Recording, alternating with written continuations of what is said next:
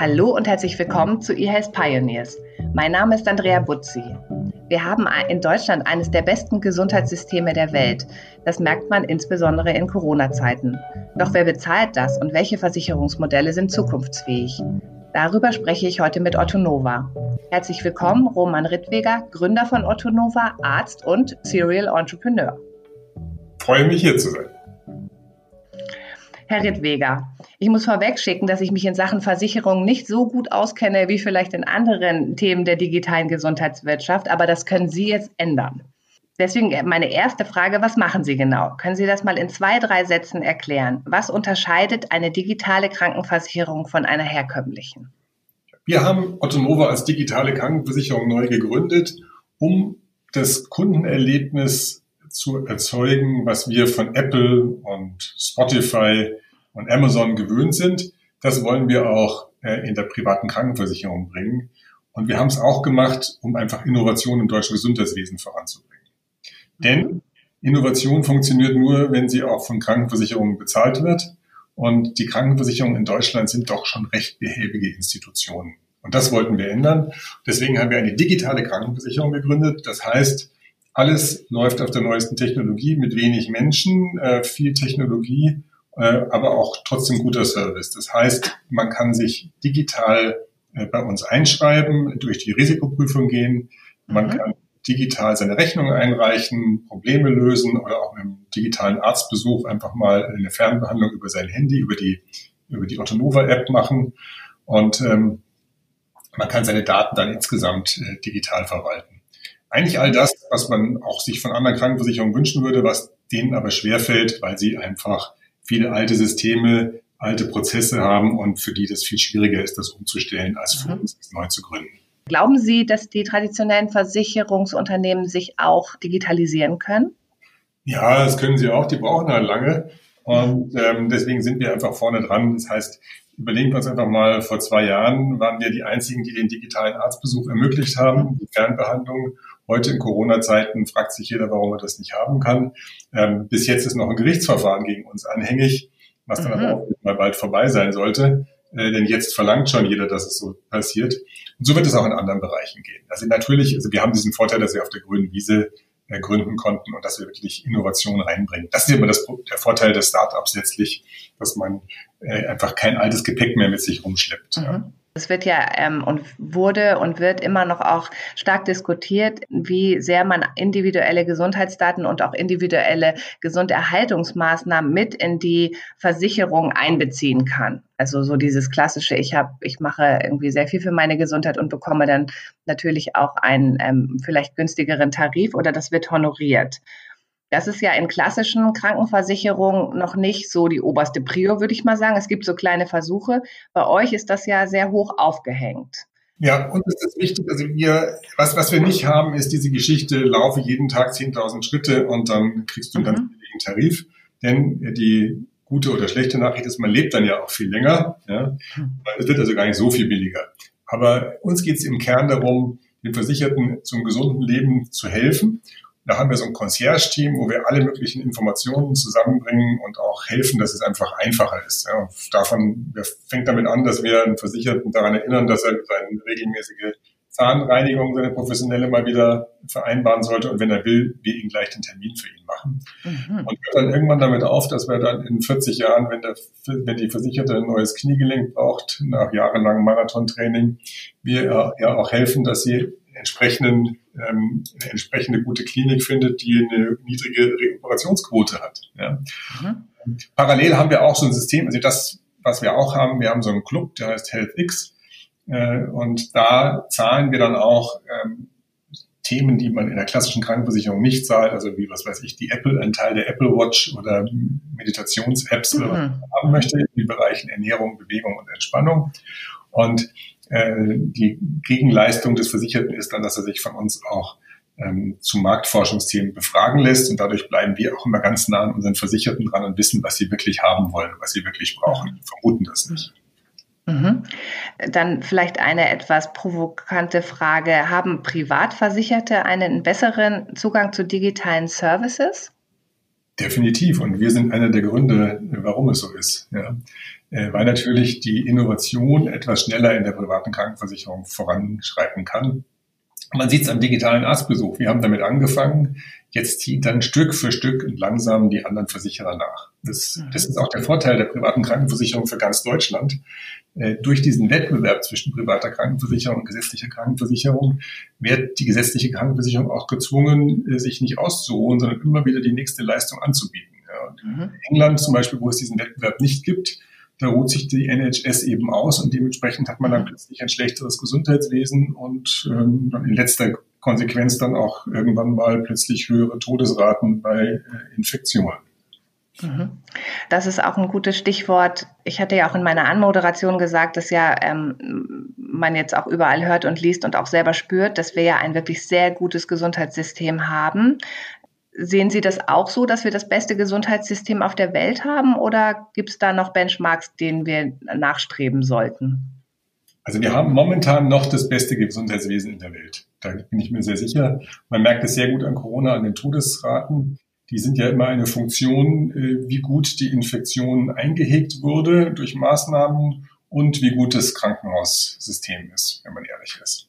Beides lief bei uns halbwegs gut, ist bei uns halbwegs gut und von daher haben wir da ja exzellente Ergebnisse. Ähm, aber in Ländern, wo es nicht so gute Krankenhausversorgung gibt wie in England äh, oder auch natürlich nicht so gut eingehegt wird, die Infektionsraten, da war es natürlich deutlich schlimmer. Von daher geht es uns dann noch sehr gut. Wir haben historisch ein ganz tolles System, auch durch den Wettbewerb von PKV und KKV. Mhm. Ähm, aber eben nicht nur privat, sondern eben auch, dass doch jeder versichert ist. Also in den USA ist ja dann schon auch Wettbewerb zwischen quasi PKV und PKV, aber es gibt eben nicht dieses System, dass alle abgefangen werden, eingefangen werden wie in, in Deutschland und ähm, deswegen sind wir momentan noch die Besten. Es gibt natürlich Themen wie Digitalisierung des Gesundheitswesens, wo jetzt andere Märkte gerade in Asien uns voraus sind. Mhm.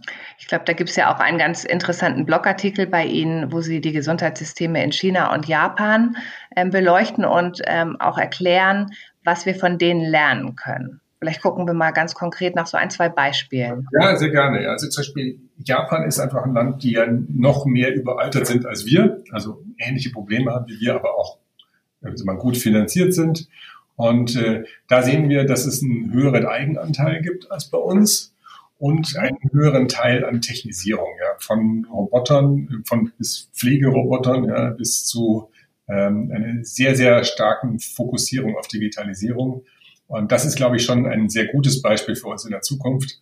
China ähm, sind in den letzten Jahren ganz stark vorangegangen äh, im Thema ähm, was kann ich alles online machen? Natürlich auch getrieben aus der Not, weil sie wenig Ärzte haben, viele, viele Menschen. Ja, und da gibt es natürlich auch im Versicherungsbereich und äh, im medizinischen Bereich viele, äh, mal, viele bahnbrechende Experimente äh, mit äh, Online-Behandlungen, mit ähm, äh, mit einer Möglichkeit, wie kann ich mit weniger, mit künstlicher Intelligenz und weniger Menschen vor Ort arbeiten. Mhm. Das ist am Anfang alles. In China macht man sich natürlich als Deutscher immer noch ein bisschen Sorgen, wie das mit dem Datenschutz sehen. Also von daher so ganz einfach übernehmen sollten wir es wahrscheinlich auch nicht, aber wir sollten es uns anschauen und sehen, mhm. was passiert da, was passiert dort und uns wie in der Vergangenheit schon auch wieder die besten Sachen rauspicken fürs deutsche mhm. Gesundheitswesen. Mhm. Sie haben ja jetzt zwei relativ kritische Themen angesprochen, einmal Datenschutz und einmal auch Robotik in der Medizin. Das sind ja heiß diskutierte Themen ähm, in Deutschland. Was entgegnen Sie dann? Was ist das Argument, sich da wirklich auch genauer mit zu beschäftigen? Ja, also ich muss gestehen, dass ich im Bereich Robotik jetzt nicht der riesengroße Experte bin, aber ich würde sagen, ähm, man sieht es in kleinen Schritten der Technisierung, die einfach bestimmte sensorgesteuerte Hilfen äh, einem einfach helfen können, Themen besser zu bewältigen. Ja, und ich kann mir vorstellen, dass es in der Krankenpflege äh, irgendwo ein, ein, Einzug hält. Bin aber selber nicht der, der wirkliche Kenner dieser Szene und da muss ich mich da so ein bisschen zurückhalten. Datenschutz allerdings, da kennen wir uns gut aus, denn wir stellen ja wirklich den Versicherten alle seine Daten auf seinem Handy zur Verfügung und ähm, wir betreiben einen sehr großen Aufwand äh, mit Datensicherheit und Datenschutz. Und das ist aus meiner Sicht äh, der Weg, wie man das äh, Datenschutzproblem in Deutschland knacken kann. Man muss erstens äh, einen sehr klaren Nutzen für den, für den entsprechenden, für die entsprechende Person haben, dass sie ihre Daten da auch reingibt. Man muss dann äh, auch die Daten wirklich sehr, sehr gut verwalten, sodass man sie zum Beispiel jederzeit löschen kann, auch ähm, mhm. wirklich äh, ex extreme Sicherheit dazu hat.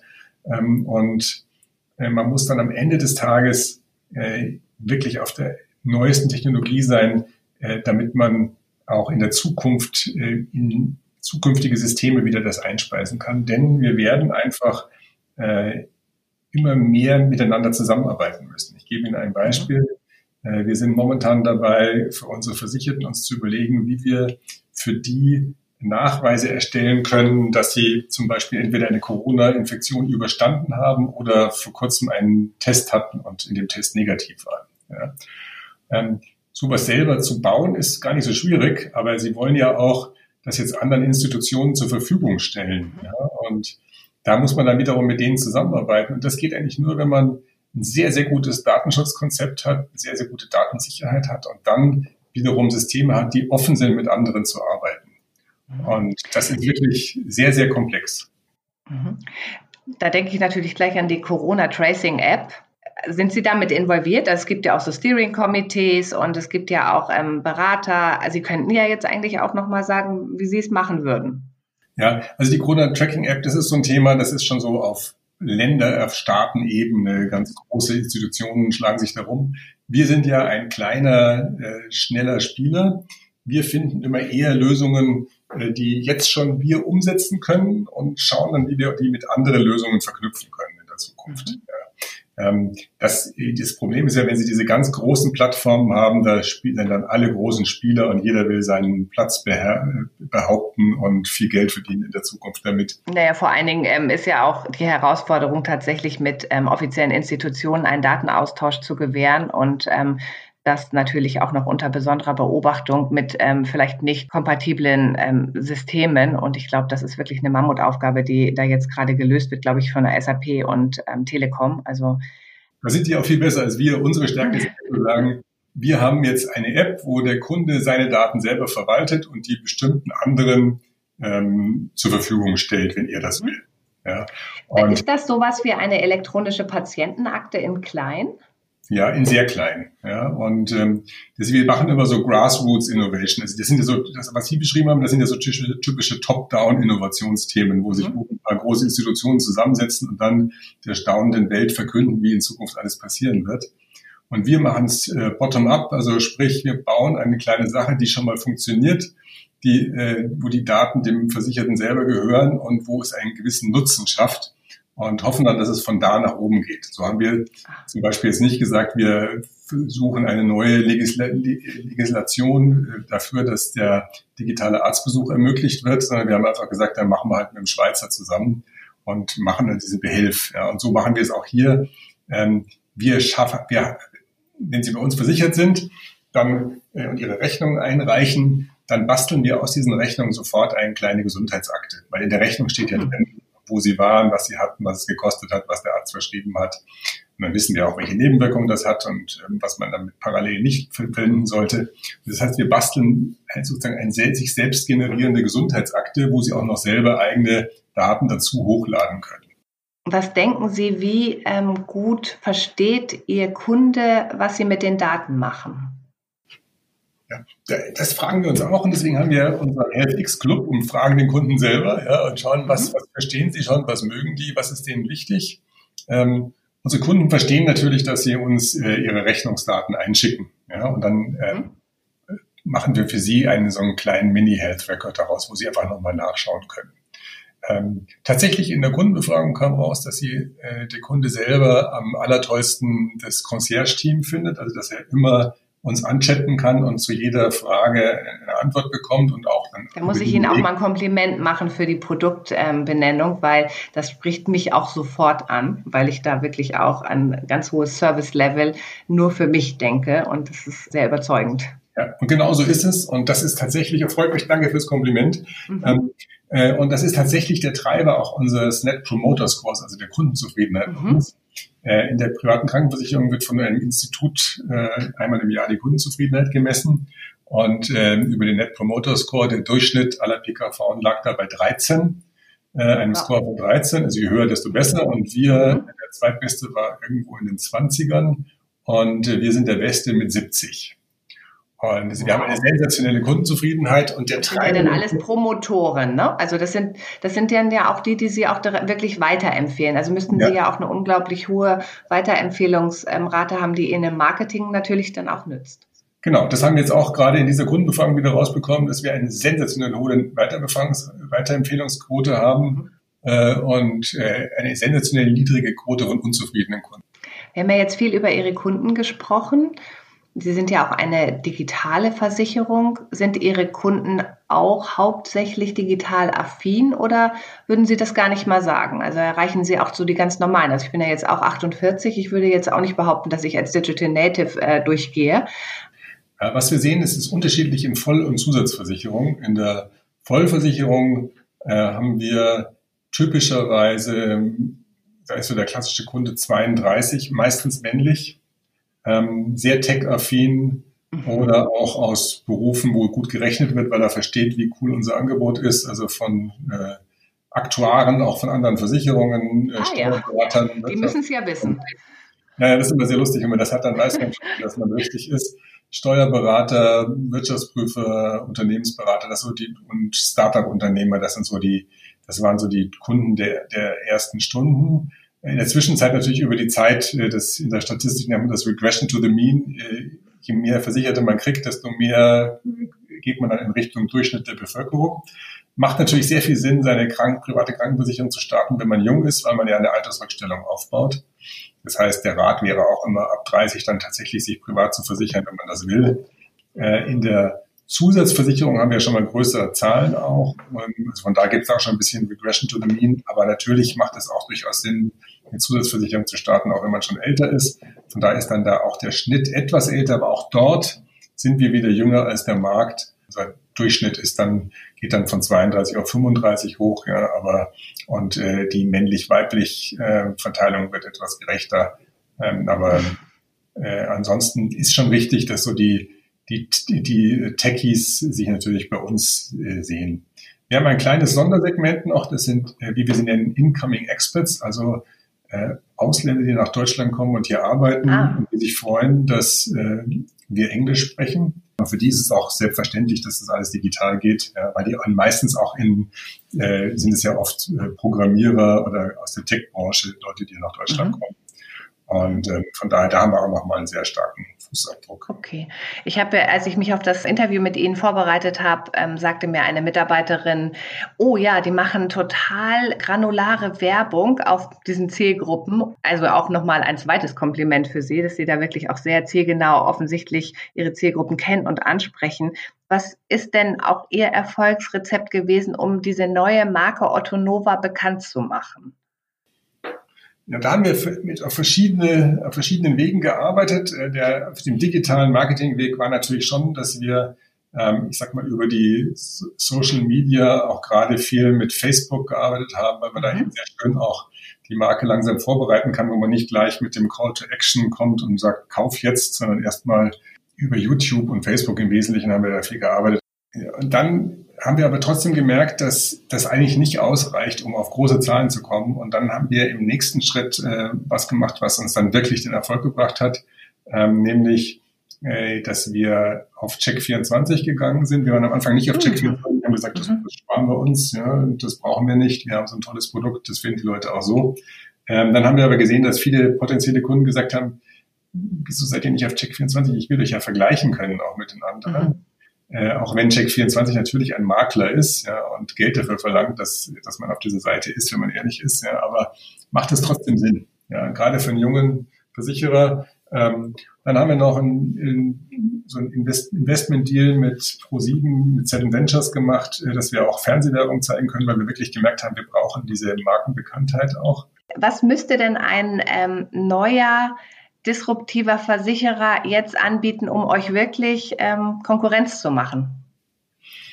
Ja, das Schöne ist, in der privaten Krankenversicherung wird es erstmal keinen anderen neuen disruptiven Versicherer geben, denn es geht ja keine private Krankenversicherung pleite, deswegen lässt die BaFin nur so alle knapp 20 Jahre wieder einen neuen zu.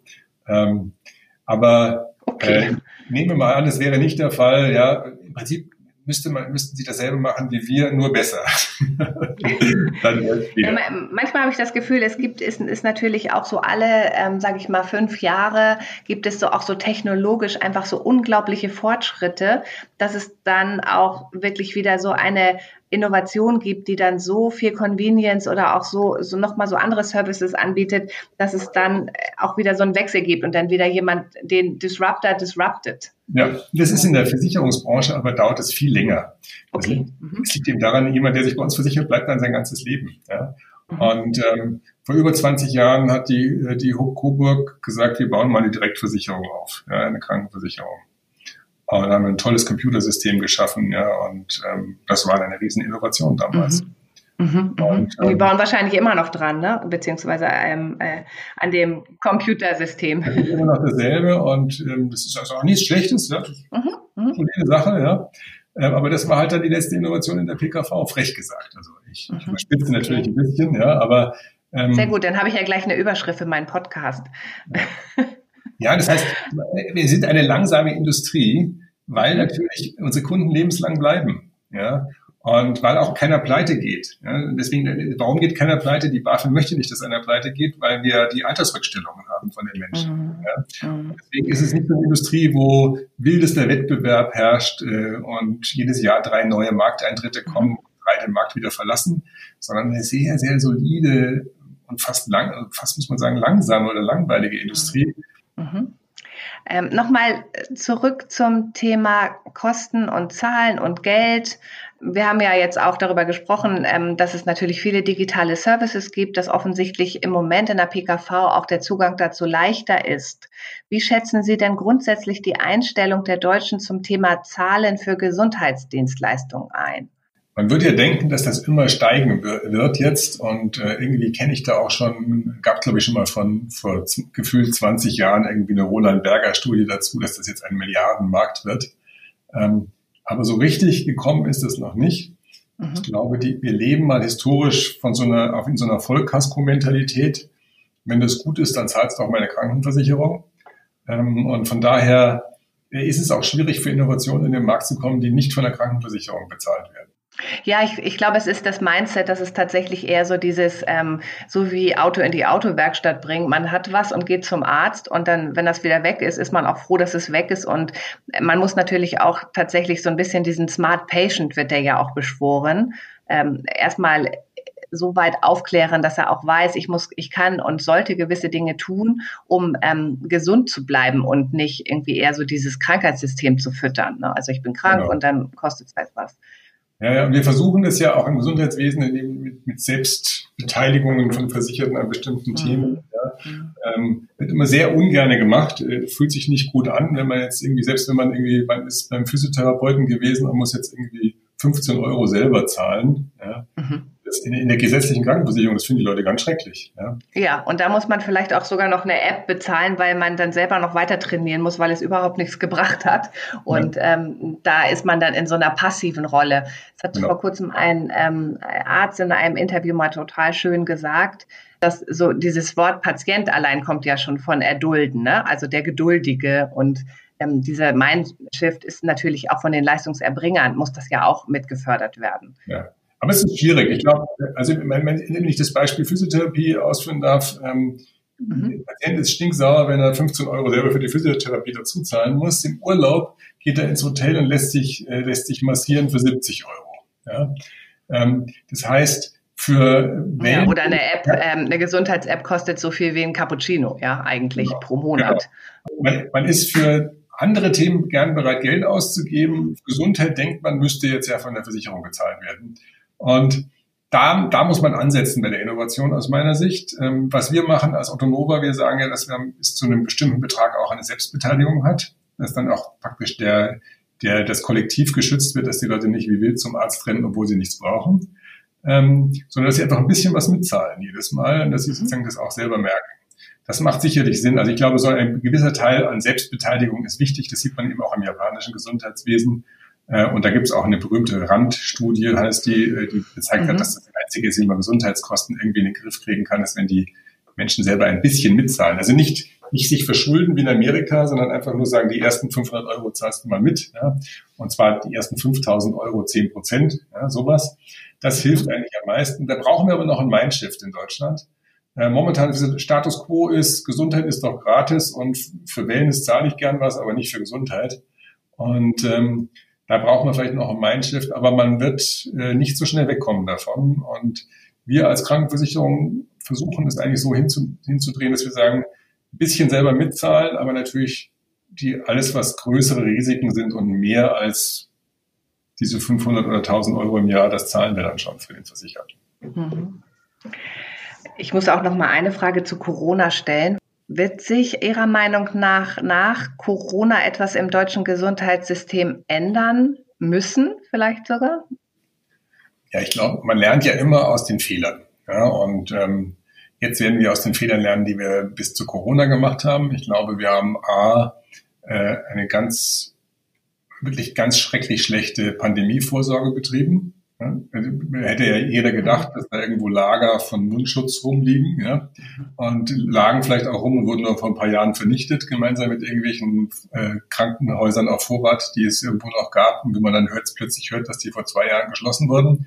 Also wir haben das Thema Pandemie nicht mehr ernst genommen, ja, äh, muss man ganz nüchtern sagen. Ja. Ist auch nicht aufgefallen, weil es ja 20 Jahre, 30 Jahre, 40 Jahre keine Pandemie gab. Ja. Also dann gibt es natürlich wenig, wenig kritische Stimmen dann irgendwann.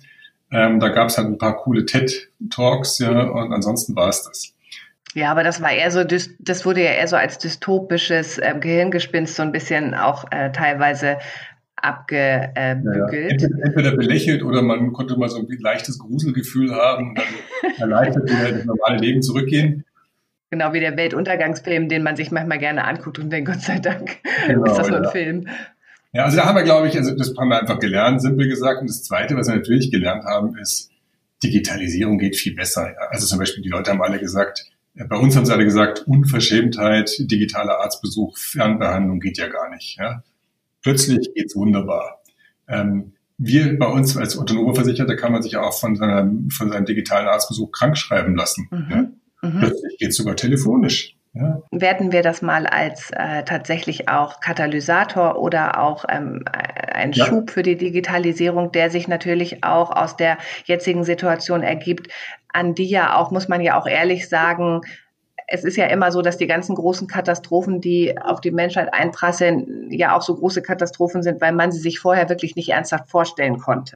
Genau. Und ähm, da müssen wir jetzt einfach unsere Learnings ziehen. Und ich finde auch das Thema Versorgungslücken schließen durch Digitalisierung ist ganz stark gerade zum Tragen gekommen. Und ich hoffe auch, dass tatsächlich die Versicherer, Versicherten, Entschuldigung, ähm, sich auch ähm, davon nicht mehr abbringen lassen.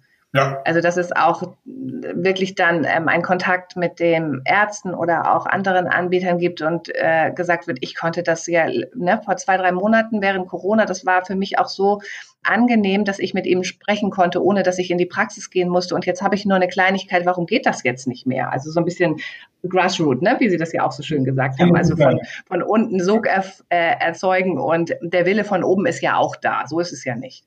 Genau. Und das glaube ich, das wird jetzt ein Riesenschwung sein. Und wir sehen es in einem anderen Bereich, also Homeoffice. Ja? Mhm. Früher ging Homeoffice nirgendwo, plötzlich geht's überall. Ja? Jetzt glauben wir noch nicht, dass wir jetzt zurückgehen in eine Welt und dann wieder Homeoffice abgelehnt wird. Ja? Es geht nicht mehr. Man kann es nicht zurückdrehen. Ja? Und deswegen, wir werden jetzt, äh, wir haben jetzt erlebt, dass uns die Digitalisierung den Hals gerettet hat, das bisschen, was wir hatten. Und deswegen mhm. wird es jetzt, wird die weitere Digitalisierung wird jetzt nochmal gefördert dadurch. Mhm, mh. Noch eine letzte Frage, ähm, die jetzt eher so an Sie persönlich geht. Auf welche digitale Innovation im Bereich E-Health freuen Sie sich persönlich? Ich ganz persönlich. Mhm. Aus meiner Sicht, also was ich jetzt ganz spannend finde, dass ich meine Heart Rate Variability äh, auf der Apple Watch verfolge, mhm. ja, als, als Maßzahl der persönlichen momentanen Fitness. Ähm, das ist jetzt auf der Apple Watch ist es ein ein Kompromiss, ist nicht perfekt, aber ist okay. Mhm. Ähm, und wie, wie Sie richtig, richtig gesagt haben, wir, bei uns gibt es schon mal diese Möglichkeit, über unseren HealthX Club zumindest einen Teil der Apple Watch äh, bezahlt zu kriegen.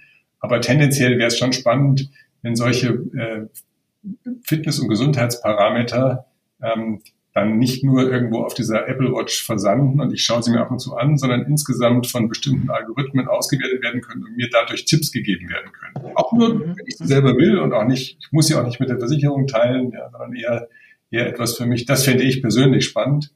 Ähm, aber äh, das also ist tatsächlich der, der Bereich Prävention. Ja, das ist das, was ähm, mich persönlich interessieren würde. Vielleicht ist das ja auch eines der nächsten Features oder vielleicht auch für Sie als Unternehmer ein Gedanke für die Zukunft. Ich nehme aus diesem Gespräch jetzt mit, die Versicherungsbranche ist eine langsame Industrie aber auch der Mensch braucht ein Mindshift, um digitale Innovationen auch zu embracen, wie ja die Amerikaner so schön sagen. Ich liebe ja dieses Wort.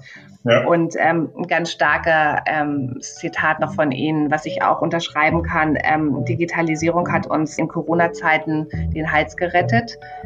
Und ich glaube, das ist auch ein gutes Schlusswort für diesen Podcast, der sich ja tatsächlich auch äh, auf die Fahnen geschrieben hat, digitale Innovation im Gesundheitssystem sichtbar zu machen und zu erklären. Also insofern haben wir da, glaube ich, auch einen, einen ganz guten Punkt gemacht hier. Und ich danke ja. Ihnen ganz herzlich für Ihre Zeit. Vielen Dank. Tschüss.